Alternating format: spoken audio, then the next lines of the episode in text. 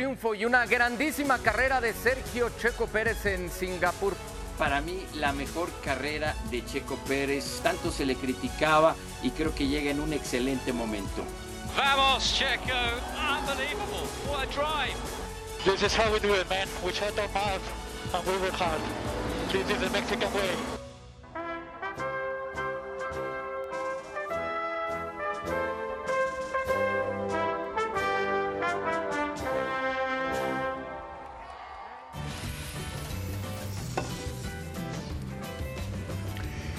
Damas y caballeros, bienvenidos, bienvenidos a Cronómetro. La gran noche en Singapur para Sergio El Checo Pérez, el piloto mexicano que consigue el triunfo en la Fórmula 1 y además se afianza como el segundo lugar del campeonato por encima de Charles Leclerc. Hoy estamos en un estudio de cronómetro, el que tenemos aquí en Los Ángeles, porque tenemos varios estudios. El estudio C. Señor El Pedrosa, ¿cómo C. está? No es un estudio C de cronómetro, sino C de chico, porque este es mucho Oh, más chico. la O sea, de- maña. Sea Faitelson de por sí es grande, pues en este estudio un Sí, poco no, más no, no. humilde. Tuve que entrar de honesto, lado. ¿eh? Humilde pero honesto, eso sí. Eso sí, Eso eh, sí. aquí mismo se hace ahora nunca. De, de allá, del otro lado. Del otro lado. Ah, del otro lado, del Sí, del estudio lado. ZX. Bueno, Exactamente. vamos a saludar, ¿te parece bien, Mauricio? Aprovechando el tema del Checo Pérez, saludamos a Andrés Agulla, que nos va a platicar del triunfo del piloto mexicano y sus repercusiones. Claro que sí, Andrés, bienvenido. Siempre un gusto hablar contigo porque hay veces cuando hablamos con Andrés Agulla queremos encontrar a veces explicaciones de por qué Checo no. Red Bull está jugando chueco a Checo. Pero hoy consigue un triunfo en lo que decía Christian Horner por el radio, si es la mejor manera en la que ha manejado Checo Pérez. Tenemos titulares para Andrés Agulla de esta carrera. ¿Quieres que, que los compartamos, David? Adelante, adelante, adelante. A ver, vamos. A ver, vamos a compartir. ¿Quieres que comparta primero el mío o el tuyo? Sí, no, como tú quieras, adelante. ¿Este cuál es? Este es el. Ese es el mío, ese es el Venga, mío. Andrés, vamos con tu título. No, no, el de Andrés es en inglés, ¿eh? ¿Qué tal? Abrazo grande para los dos. The Mexican Way, el, el título lo puso Checo desde la radio. Es la forma en la cual ganan los mexicanos, lo dijo el propio Checo.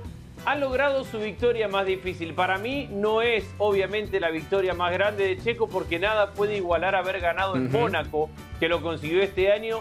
Pero creo que esta es la que mejor ha manejado, la que más trabajo le ha dado, la que ha ejecutado de mejor forma. De principio a fin ha sido una exhibición de Checo Pérez, así que de Mexican Way. Una corrección, David, queda a dos puntos de Leclerc. Ah, Todavía está peleando perdón, por ese segundo perdón, lugar. perdón. Esto le permite pelear por el segundo ahí. lugar, correcto, por el subcampeonato eh, de pilotos. Ahora, eh, Andrés, si tú tuvieras que resaltar qué, cuál fue la clave de Sergio Checo Pérez para esta victoria, que muchos dicen fue la mejor exhibición de toda su carrera, ¿qué resaltarías, Andrés?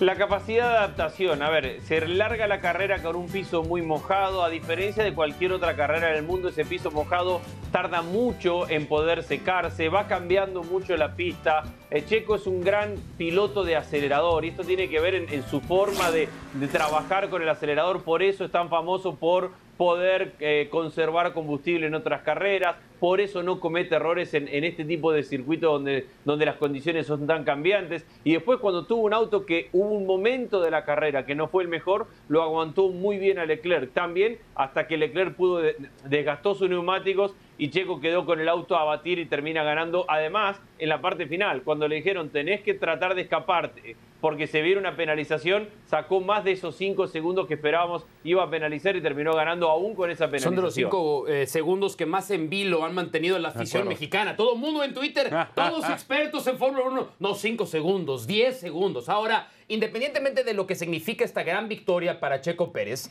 su relación con Red Bull tiene altas y bajas, en particular con un personaje. Ahí te va. Y te preguntamos de esto el otro día en Ahora o Nunca, Andrés. Este fue mi titular. Triunfo de Checo para un marco, pero no necesario para enmarcarlo. Pérez en Singapur silencia las críticas de Helmut Marco, que había sido muy agudo con Checo Pérez. ¿Qué demostró de Checo Pérez adentro de Red Bull la victoria que consigue en Singapur?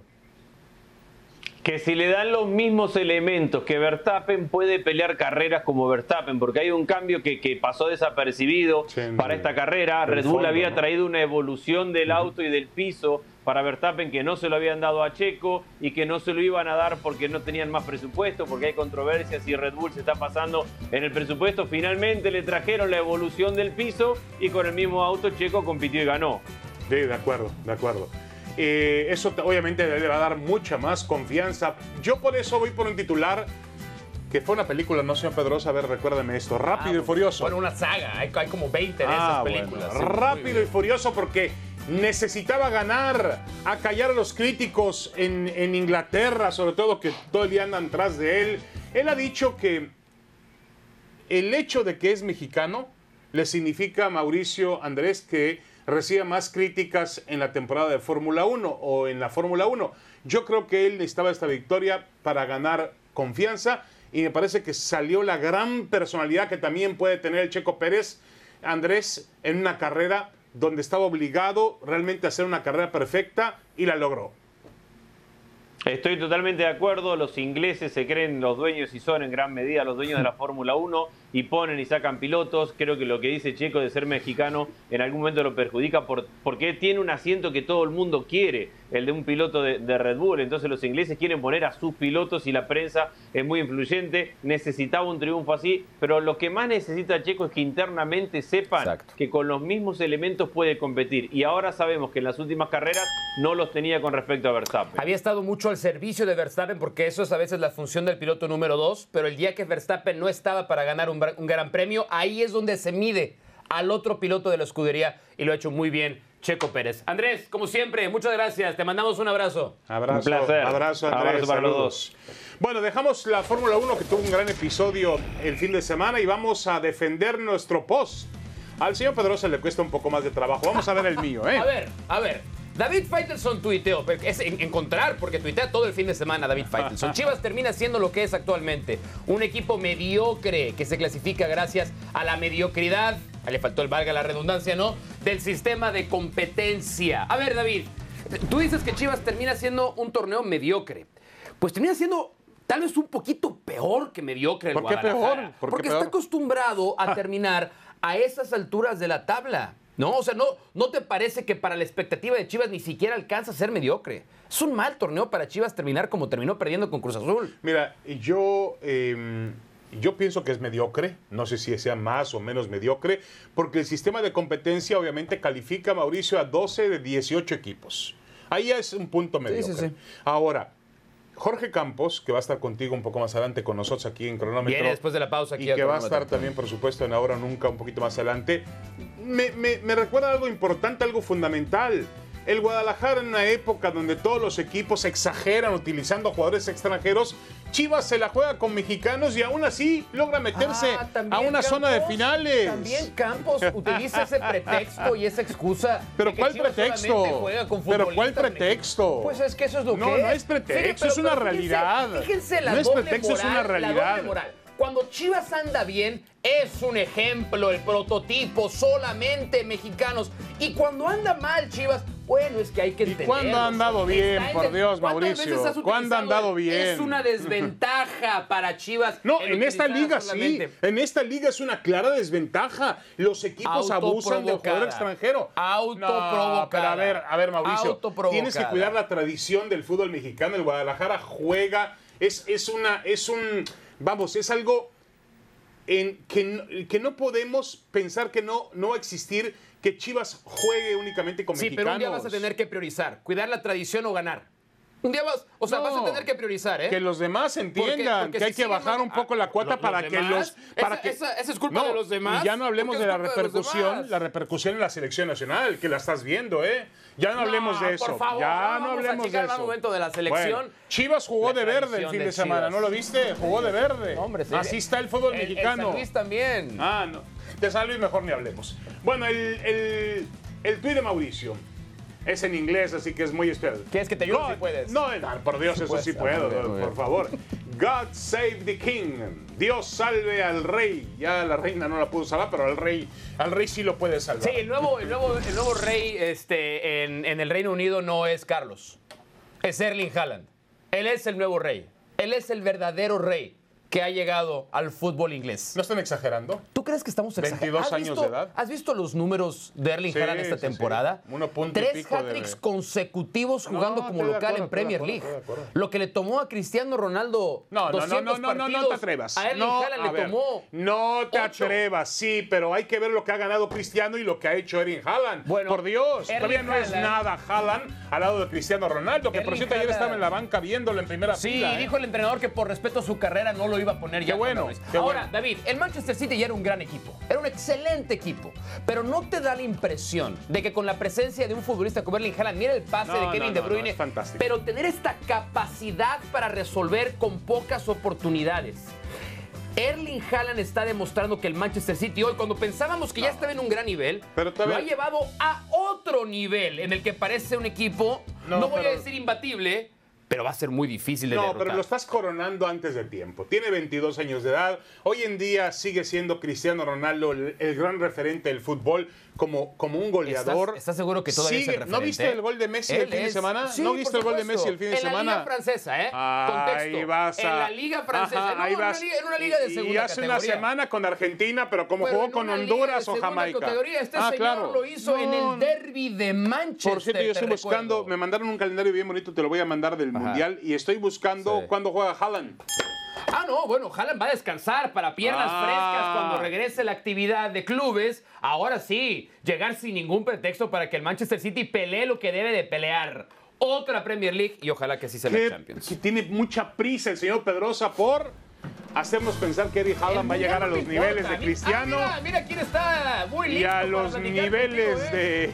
No, bueno, antes de se nos Messi. estaba durmiendo Jorge Campos, ya, ya nos vamos. Ya se está durmiendo, campo. se está durmiendo Campos. Despierta, Jorge. Martino no es un mal entrenador. Quisiéramos que la selección mexicana jugara con Argentina ahora en el Mundial como, Como se lo jugó jugó aquella en selección. aquella Copa Entonces- Confederaciones. ¿Cualquiera llega a dirigir al Barcelona? No, no No cualquiera. cualquiera. Tiene que existir para la selección mexicana un técnico mexicano. Que un Bueno, extranjero Hugo no siempre tiene lo ha nada dicho, que hacer en siempre el lo ha fútbol dicho, mexicano. El ambiente de pesimismo se da porque la selección no ha funcionado. Ellos lo han generado. No se ha reencontrado esta selección mexicana de fútbol. Y el problema es que no le queda tiempo a Martino. confíe en el Tata, tranquilo, cuando, cuando los, los, los, este, la gente de afuera tenga un equipo o tenga la selección, que lleven a los que ellos quieren. Dejen al profe trabajar. Cuando sean técnicos ustedes, lleven al que ustedes quieran. Tú le decís. Bueno, cara a cara. Y vamos a darle la bienvenida hoy en cronómetro a Jorge Campos, que no requiere mucha presentación. Jorge, ¿cómo estás? Bienvenido. Muchas Un placer, gracias. como siempre, tenerte con nosotros. Un placer para mí que me hayas invitado, por fin. No, aquí estamos, aquí. Gracias, Jorge, por venir. Bueno, a ver, Jorge, ¿por qué confiar en el Tata? ¿Por qué? ¿Por qué confiar en el Tata? Porque tiene mucha experiencia en los mundiales. Estuvo con dos grandes selecciones, lo hizo muy bien y yo creo que nos falta ese, ese pequeño eh, detalle, ese pequeño momento que, te haya, que podamos este, pasar, ¿no? Y, y los argumentos, lo- la, la base, eh, la experiencia que, que él tuvo con esos equipos y que lo hizo, yo creo que puede tener ese secreto ahí. Entonces, ¿por qué todos los, no, no todos, pero yo veo que la mayor parte de los exjugadores, exentrenadores, hoy por las mesas, hoy como comentaristas, atacan, lo más fácil es atacar a Martino.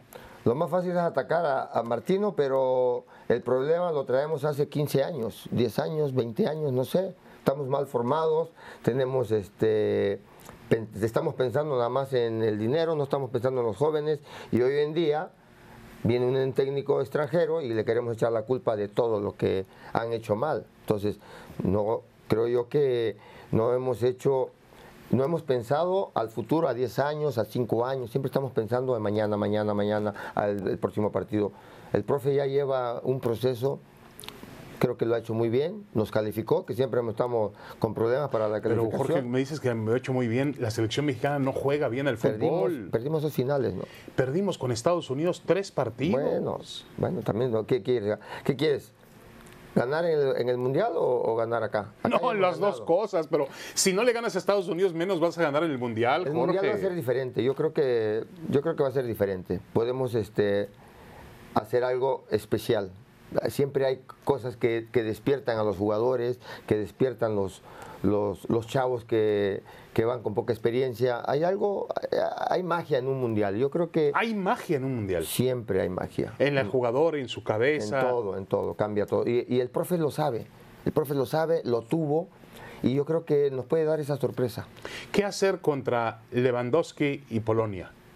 Sobre todo un jugador que lo acabamos Cambiar- de ver. cambiarlos en el partido, que los cambien. Oh, qué mañana. A Mira, ver, yo- Jorge. Sí. Yo creo que Ese es el partido clave. ese es el partido clave. Yo creo que es, es- es fundamental eh, no perder contra, contra Polonia. Y, y- y México tiene, tiene calidad, tiene grandes jugadores. Me- me- me gustó cómo se está eh, preparando, cómo está moviendo la- lo- los jugadores. Vi al- algunas caras nuevas y yo creo que Lewandowski hay que sacarlo del área. Hay que sacarlo del área y yo creo que ahí este puede ser que nos ayude, que esté fuera del área. Dentro del área Lewandowski es peligroso. Correcto. Eh, Jorge, eh, hay muchos jugadores lesionados. El caso del Tecatito Corona, de Raúl Jiménez, que están en duda para llegar al Mundial, Héctor Herrera, Y lo dijo el profe, no hay que esperarlos. Pero va a ser complicado. ¿Tú- ¿Tú te imaginabas un escenario sin Tecatito, No. sin Jiménez, sin Chicharito Hernández? ¿Te imaginabas un, escenario así? No, no, no. No, no, no lo esperaba así, pero creo que lo que lo que he escuchado al profe y lo que vi cómo quiere jugar, creo que Funes Mori lo hace muy bien, muy bien. Eh, el Henry Martín. Está- Santi está Jiménez. entrando. Santi está, está jugando muy bien, lo Muy está bien, haciendo muy bien. muy bien y es joven, es un chavo que tiene muchísimo futuro. Yo creo que por eso no, no- no está tan desesperado el, el profe, porque ve lo que él quiere, lo que él quiere hacer, cómo quiere jugar. Y creo que Fu- Funes Mori es un jugador que aguanta muy bien la pelota, que toca muy bien la pelota y hace llegar por las bandas y hace muchas cosas que no, no teníamos acostumbrado. ¿no? De acuerdo. Eh, el tema de Chicharito, ¿qué, qué, qué- qué se puede especular? ¿Qué sabes tú, Jorge, que todo lo sabes? Porque tú tienes Todo- muchos insiders en la, todo lo sé. en la federación, estás aquí en Los lo- Ángeles. me lo, sé, me lo platica. Tú sabes mucho de las no Kardashian, de. Oprah, de los actores. De, de- sabes, tú maneja, manejas Hollywood, eh, Jorge. Manejo, ¿Qué pasa con Chicharito? Yo creo que el, el- el- el sistema a lo mejor no le ayuda. ¿Tú crees que sea el sistema? ¿No estará, no estará castigado? Ah, ¿Pero por quién? ¿Por el profe? No, no creo. Por, por- entonces, por de Luisa. Pues a lo mejor será extra fútbol, pero... Es que adentro no sé. futbolísticamente hablando no hay razones para no llamarlo. Tú y tu sistema, por Dios, Jorge está haciendo goles en la MLS, es el goleador histórico de la selección mexicana de fútbol, jugó en un nivel superlativo con el Manchester United. ¿Por qué no llamarlo? Porque el profe sabe perfectamente lo que necesita allá adentro, nosotros no, nosotros estamos afuera. Yo entiendo el sistema, claro. Entonces, si, si nada más voy a utilizar dos delanteros o uno, ¿para qué llevar tantos? El- de- depende mucho de las cualidades de cada centro delantero, ¿no? Creo yo, y por lo que he visto, no estoy adentro, es muy difícil hablar, ¿por qué no? Pero me imagino, y por lo que veo, que está, como está jugando, está jugando con un solo centro delantero, ¿no? Sí, sí, sí. Y la mayoría de los equipos. ¿Tú has hablado con Chicharito? No, no he hablado con ¿Tienes una buena relación con él? Sí, cuando he ido ahí a, a ver los juegos, sí, lo, lo he saludado, no hablamos del, del tema, no me gusta llegar y preguntar cosas que, que- que ni, ni- ni voy a entender ni, en- ni, ni lo entiendo. Ni- y además dice, no, no Ni- me- yo no estoy en la selección, pero yo creo que hay jugadores que, que a veces tienes que ir, ¿no? Tienes que ir y convencerlos, platicar con ellos, eh, eh, hacerlos entender. O sea, hablas de, hablas de Carlos Vela. ¿A Vela lo hubieras convencido? ¿Tú lo hubieras convencido, Jorge No Campos? sé. No sé, pero hay que estar ahí también. De acuerdo. Hablemos de la portería, Jorge. ¿Quién es el mejor portero en la historia del fútbol mexicano? ¿De qué hablas? Bueno, a mí, a mí, mí- a mí me parece que yo, mi opinión, Larios. mi opinión es que eres tú, eres tú. Para mí, Pablo Larios. Bueno, para ti. Larios. ¿Y Ochoa, dónde dejas a Ochoa? Va a jugar su Entre quinto mundial. cinco- entre los cinco mejores de todo México, yo creo que ahí estamos. Ahí está. Ahí estamos. El, el- el- la Tota. que La Tota jugó, Carvajal, sí. claro, cinco mundiales. Cinco mundiales. Eh, por ejemplo, eh, el tema del tercer portero. Hay una polémica si debe ser Acevedo, si debe ser Cota. Cota aparentemente le ha ganado la, la pulsada tanto a él, tanto a Acevedo como a Jonathan eh, Orozco. Orozco, el de Tijuana. ¿Tú qué harías? ¿Quién es tu tercer portero para el Mundial? Yo qué haría, mira, te lo, lo he platicado, lo hemos comentado, ¿no? Yo creo que hay que pensar siempre eh, al futuro, ¿no? Y esto se, se debe haber hecho hace cinco años o cuatro años, todo lo que se viene, ¿no? A lo mejor no sabíamos que se iba a ganar el Mundial, no, no teníamos eh, la, la menor idea, pero creo que siempre la, la- la juventud es, es importante en un O sea, tú equipo, llevaras a. Acevedo, sobre todo un tercer portero para que Pues gane no experiencia. sé si vaya a ser, es que también cuenta mucho lo que, lo que sienta el, el- el grupo. Es muy importante el grupo, cómo está eh, involucrado el tercer portero. Hay jugadores que no van a jugar. El tercer portero es difícil que, que vaya a jugar. Hay, hay, hay que contar también cómo es la, la armonía de un grupo. Y Cota, según yo sé, a distancia, me han dicho que es un tipo ejemplar, que es un tipo que hace grupos, que cierra vestidor y que siempre está ahí, ¿no? Eso es, eso es importante para un grupo, para un equipo, para una selección más. Con, ¿Por cuántos goles México va a perder con Argentina en el Mundial? No va a perder. ¿No va a perder Yo- México? Yo, no pienso que, que, que México vaya a perder contra Argentina. No lo pienso así. El, el profe conoce muy bien a Argentina y sabe cómo pueda este, anular todo. A lo mejor no vamos a ganar. Eso sí, es difícil ganarle a Argentina en el nivel que se está. Pero en Mundial hay magia. Y yo creo, en, en- en- siempre que hemos enfrentado a Argentina, no- hemos cometido algunos pequeños errores. Pequeños Detalles. detallitos y por eso hemos perdido. Pero pueden tener al mejor del mundo, pero esto es de un equipo. De acuerdo. Y yo creo que si esos detalles los encuentra el profe, no, no vamos a perder contra Argentina. A ver, Jorge, tus pronósticos para el Mundial. México-Polonia, ¿gana México? Gana México. ¿Argentina? Empatamos. Bueno, ¿Arabia Saudita? Le ganamos. Fantástico. Ya Siguiente- lo otro ya no, ya, ya No, no, no, pero a ver, no, siguiente Ya partido contra. Dinamarca. Contra- es, es contra Bueno, Dinamarca. te la estoy poniendo una opción, Dinamarca. Eh, Dinamarca anda bien, ¿eh? Y con la motivación que va a llegar México. Francia. Ah, bueno, Francia. Vamos a empatar con Francia. Ahí, ahí no, ya no puedes empatar en esa puedo, ronda. Es que, es que después no sé qué es lo que. La motivación cambia mucho el, este, lo que te puedas enfrentar. Te enfrentes a quien te enfrentes y puede, puede pasar cualquier cosa. Bueno, a ver, cambio de juego, últimos 30 segundos. ¿Dejarías a Andrés Lilini en Pumas o harías un cambio? Me quedaría con él. Vale la pena arriesgarse, ¿no? Vale la pena arriesgar por todo lo que hizo. Se nos olvidó o se nos ha olvidado muchas cosas que hizo el profe y creo yo que, mira, quiero con mucho a Pumas, no nos fue como pensábamos. ¿Por qué? Porque también no pasó algo ¿no? en el equipo, no sé realmente qué es lo que haya pasado, pero las oportunidades hay que, hay que dárselas a, a la persona que llevó a, a las finales, a, a Sí, un Pumas sí. que nadie creía en él. De acuerdo. Yo creo que hay que, hay que, hay que confiar en él. Jorge Campos, genio y figura. La sepultura dentro de muchos años. Ay, pues sí, falta mucho. Jorge, muchas gracias.